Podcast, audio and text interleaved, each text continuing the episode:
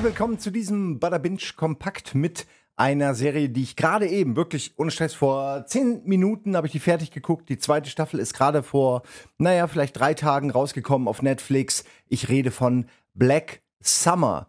Es ist eine Zombie-Serie. Vorsicht, halt, nicht abschalten. Es ist eine geile Zombie-Serie, die, oh Überraschung, nochmal was völlig anders macht als die meisten anderen Zombie-Serien. Zum einen hat sie nämlich keinen, man könnte sagen, keinen speziellen Cast, der über eine lange Zeit erhalten bleibt, weil in der Zombie-Apokalypse ist das relativ unwahrscheinlich, dass man für länger erhalten bleibt. Insofern ist es ein bisschen wie Game of Thrones an manchen Stellen, dass man nicht genau weiß, welcher Charakter überlebt, wie lange, oder sehen wir ihn vielleicht einfach nur aus irgendeinem anderen Grund nicht mehr. Es ist wirklich eine unberechenbare Serie. Es ist eine sehr intime, eine sehr nahe Serie. Es gibt, es gibt Feuergefechte, aber ich sag mal so, die, die, die Nummer eins äh, Waffe gegen Zombies in dieser Serie ist mehr oder weniger Rennen. Zumindest wenn man nach den Szenen geht, die man im, in der Serie sieht, vor allem im, im äh, ja doch, äh, in der ersten und in der zweiten Staffel. Die lernen nicht wirklich dazu, die Leute. Es wird gerannt, gerannt, gerannt. Manche Leute rennen, obwohl sie eine Waffe dabei haben. Manche Leute nehmen Nahkampf, obwohl es auch überall Waffen rumliegen. Manche Leute benehmen sich sehr, sehr dumm und sagen Dinge wie, ey du, geh mal vor das Haus, mach mal halt mal Wache, damit ich hier nicht gestört werde. Und der Typ sagt noch, bist du bescheuert, ich gehe doch nicht raus. Und dann sagt der andere, doch. Und dann sagt der andere, okay. Und dann geht er raus und wird gebissen. Weil draußen natürlich Zombies sind. Und jetzt, also wir sind jetzt gerade von dem, was finde ich geil, zu dem, was finde ich nicht so geil, Part übergegangen. Aber den will ich kurz noch zu Ende fassen. Und dann wird auch noch gesagt, pass auf, guck du mal, was mit dem Typen ist. Nachdem der Typ an der Tür geklopft hat wie ein Wahnsinniger und gesagt hat, hier sind Zombies, ich sterbe. Und danach, oh Überraschung, ist der Typ ein Zombie und während die Tür aufgeht, ist quasi die ganze Bude infiziert.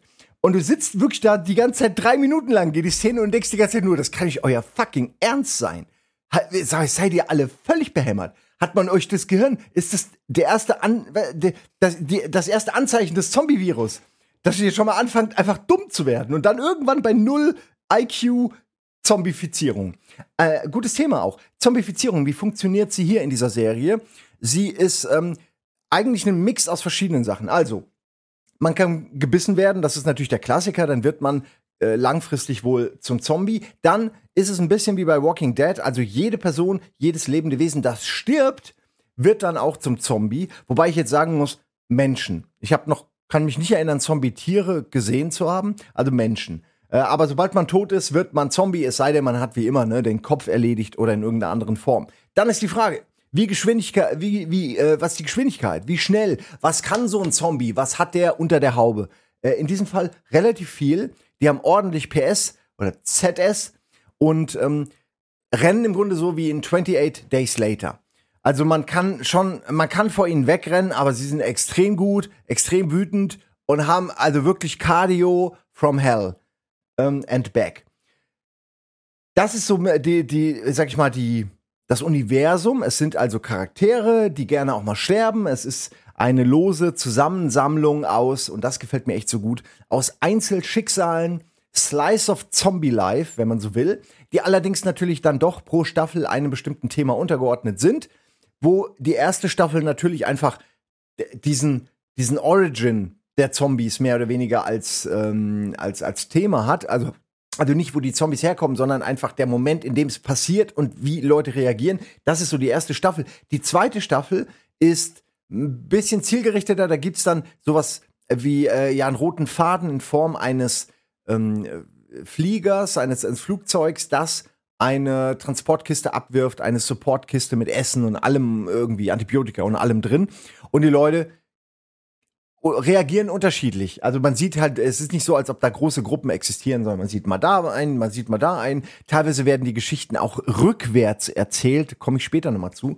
Äh, und diese Lieferung sorgt eben dafür, dass manche versuchen, dieser Lieferung nachzulaufen und äh, sich natürlich dann auch um diese Lieferung kabbeln äh, und anderes äh, andere, andere Leute versuchen, den Ursprung des Flugzeugs herauszufinden, um dann potenziell mit einem Flugzeug, ja, gute Frage, wohin eigentlich, ne, zu kommen. Gleichzeitig hat man dieses typische, diese typischen Abgründe der Menschheit. Also du hast natürlich Menschen mit Waffen, die Menschen ohne Waffen zu mehr oder weniger äh, ihren eigenen Sklaven machen.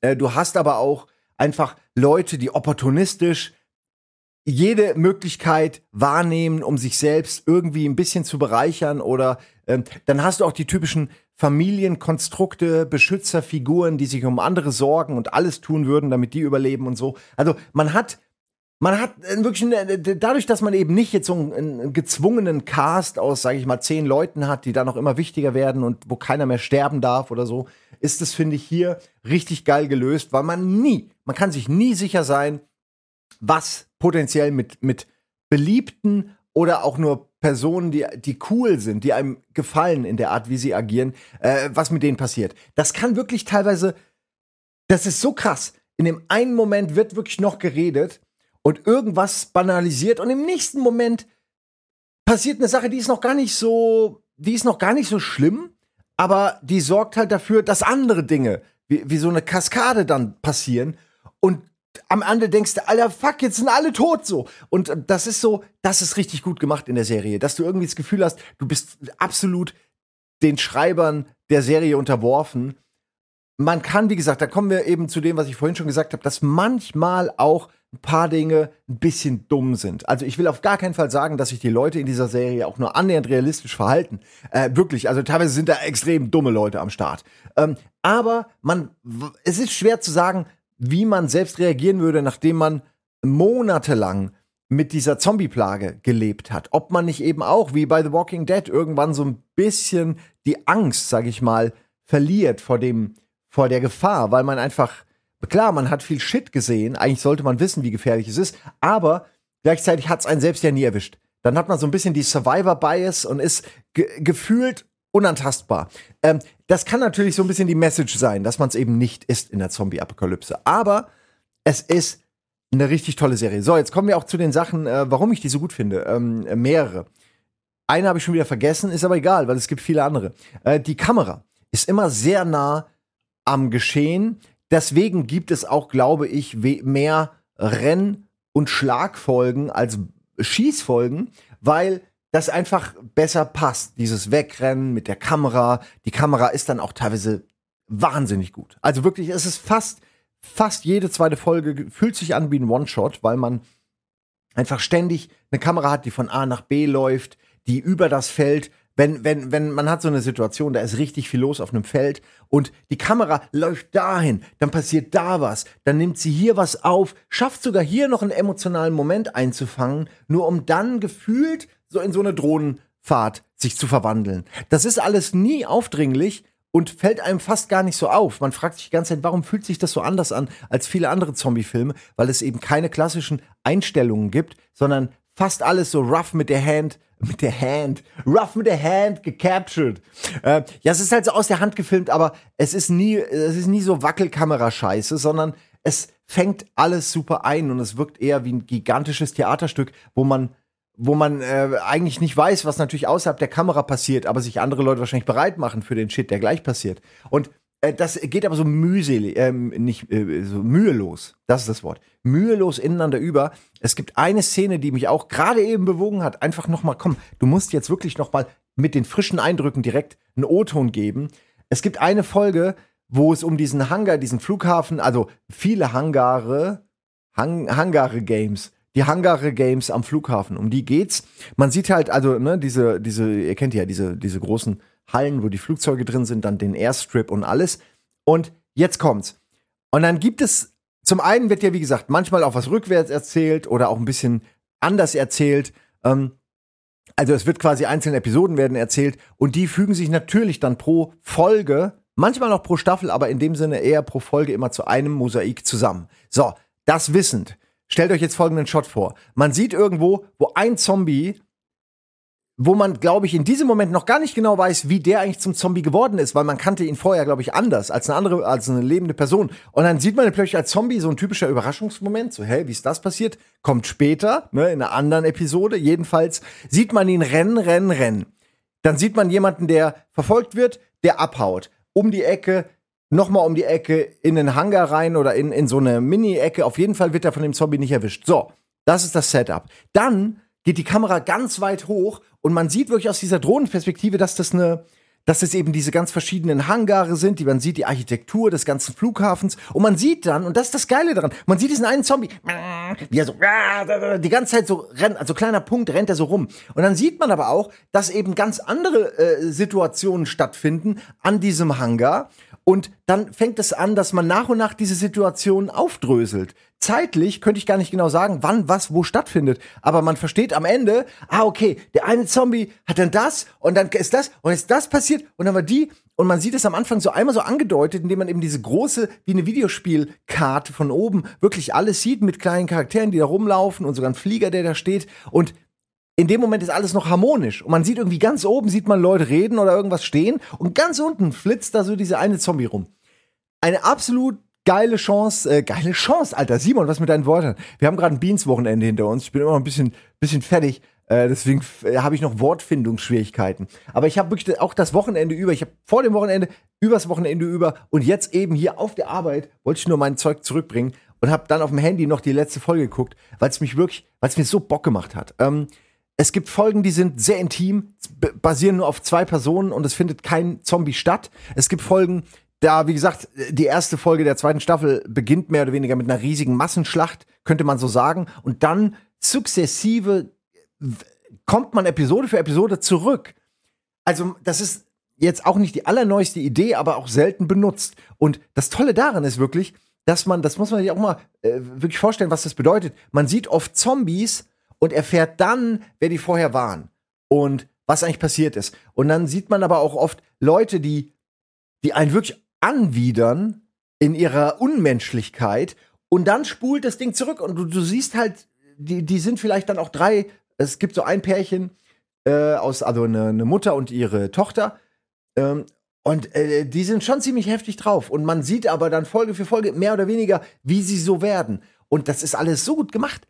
Und man fragt sich die ganze Zeit, warum haben das, warum haben das andere Zombie-Filme nicht so drauf, äh, mir diese Katastrophe in diesen Details, in diesen kleinen, in diesem Mikrokosmos einzutauchen. Also, ich muss aufhören zu reden, es sind schon wieder, was, zwölf Minuten. Das ist ja fast, ist ja eine äh, halbe Folge. Äh, nee, auch nicht, ne? Die Folgen gehen, glaube ich, ein bisschen länger. 30, 40 Minuten. Ich, 40 Minuten, sage ich mal. Ich könnte es aber nicht genau sagen. Also, was finde ich daran gut? Äh, nahezu alles. Was finde ich daran schlecht? Naja, es sind Zombies und die Leute sind teilweise echt sehr doof. Und also wenn ich jetzt krampfer, wenn mir jetzt jemand, äh, ne, wenn mir jetzt jemand eine Waffe an den Kopf hält, äh, was in der Serie auch häufig passiert, dann äh, gäbe es sicher auch ein, zwei Folgen, wo ich sage, die haben mir jetzt, die habe ich so ein bisschen nebenbei geguckt, die haben mir nicht so viel gegeben, aber insgesamt finde ich vom Schauspiel bis hin zu äh, der Art, wie es gedreht ist, bis hin zu den Zombies, bis hin zu der, der, der, der, der Musik, der Spannung, den Geräuschen, eigentlich allem, ähm, ist das eine richtig geile Zombie-Serie. Also ich empfehle die euch schon seit letztem Jahr. Hm, letztes Jahr hatten sie zum Beispiel, sie haben eine One-Shot-Folge.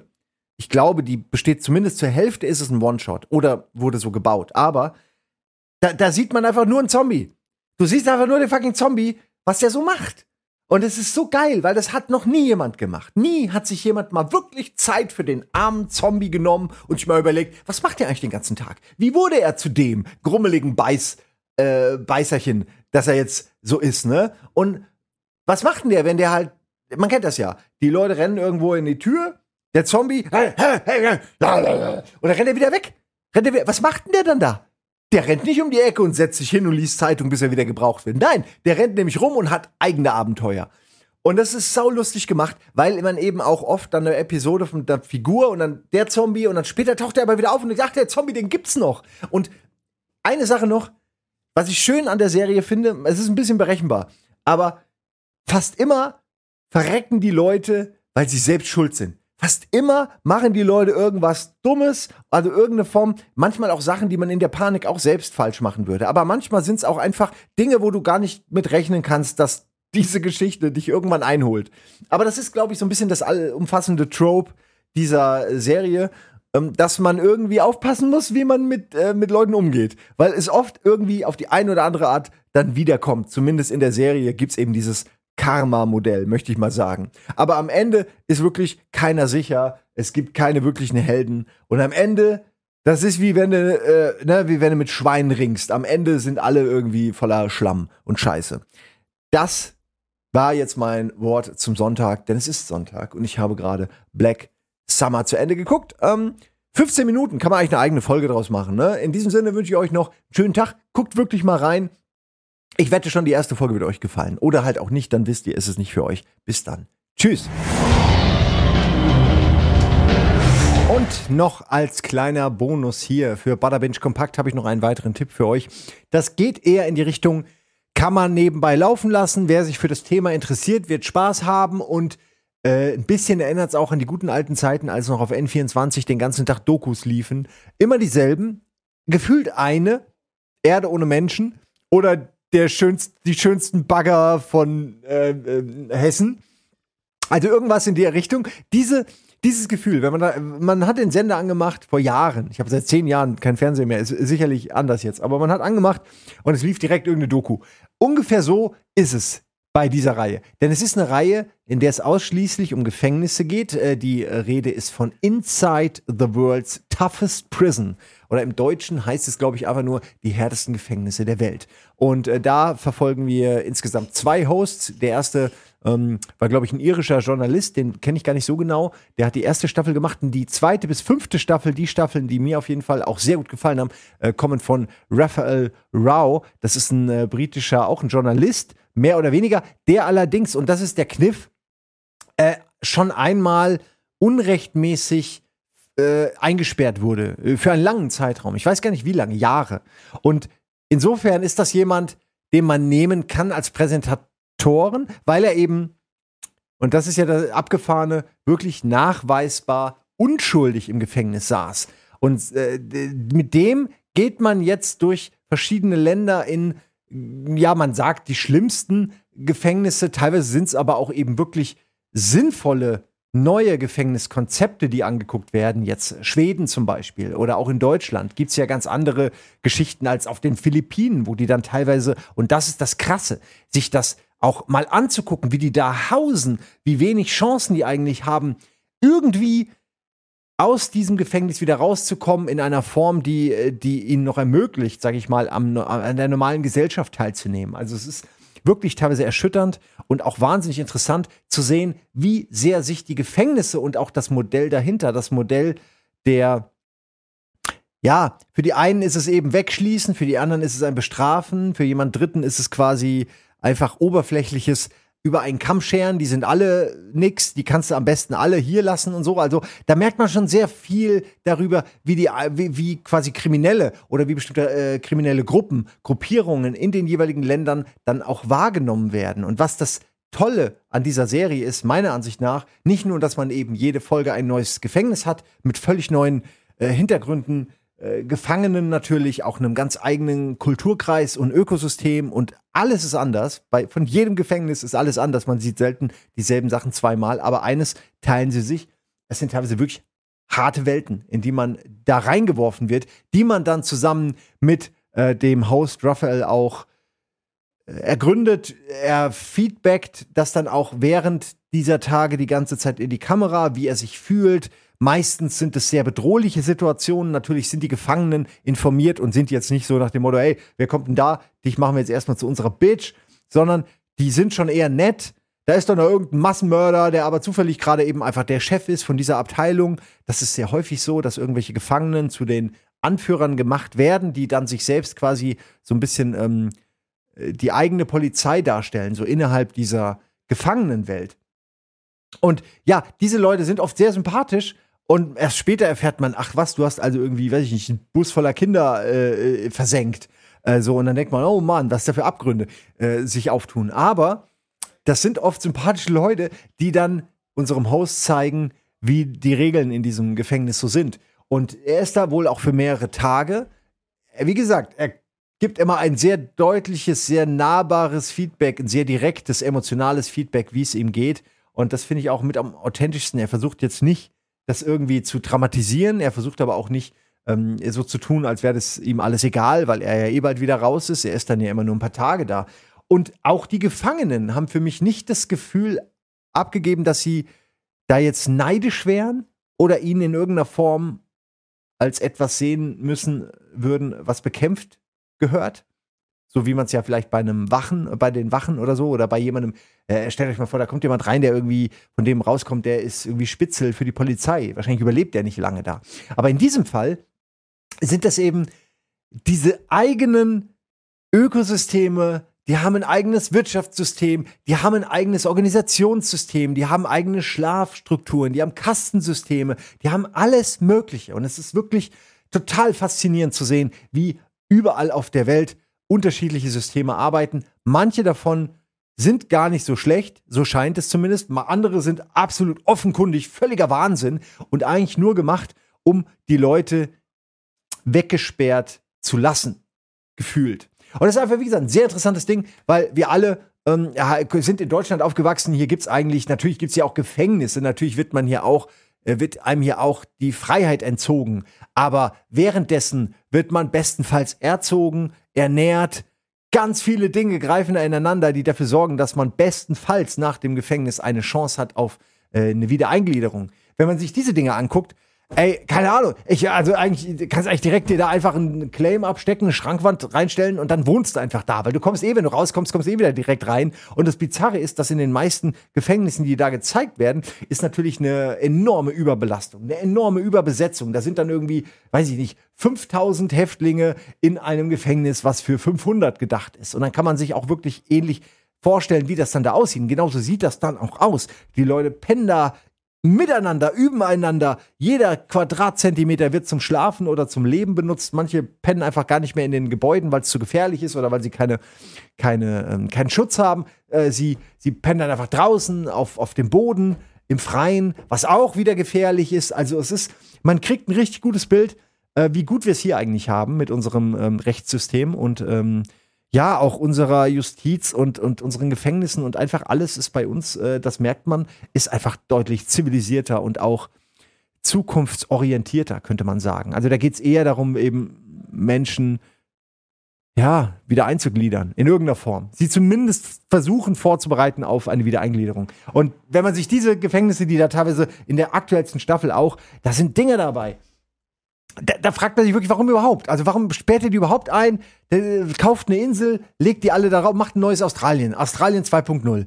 Weil äh, das ist einfach, irgendwann ist es absurd, weil diese Gefängnisse natürlich irgendwann komplett in der Hand der Gefangenen sind, die dann aber auch ihr eigenes Rechtssystem da mehr oder weniger versuchen durchzudrücken und damit wahrscheinlich auch zugunsten des Allgemeinfriedens ganz gut mit durchkommen. Also meiner Ansicht nach jetzt nicht die Doku-Serie, die jeder geguckt haben muss, aber wer sich für Gefängnisse und andere Länder und kriminelle äh, Machenschaften und vor allen Dingen die Leute dahinter, das sind ja auch alles normale Menschen, ne? Die, die werden ja nicht als Kriminelle geboren, sozusagen.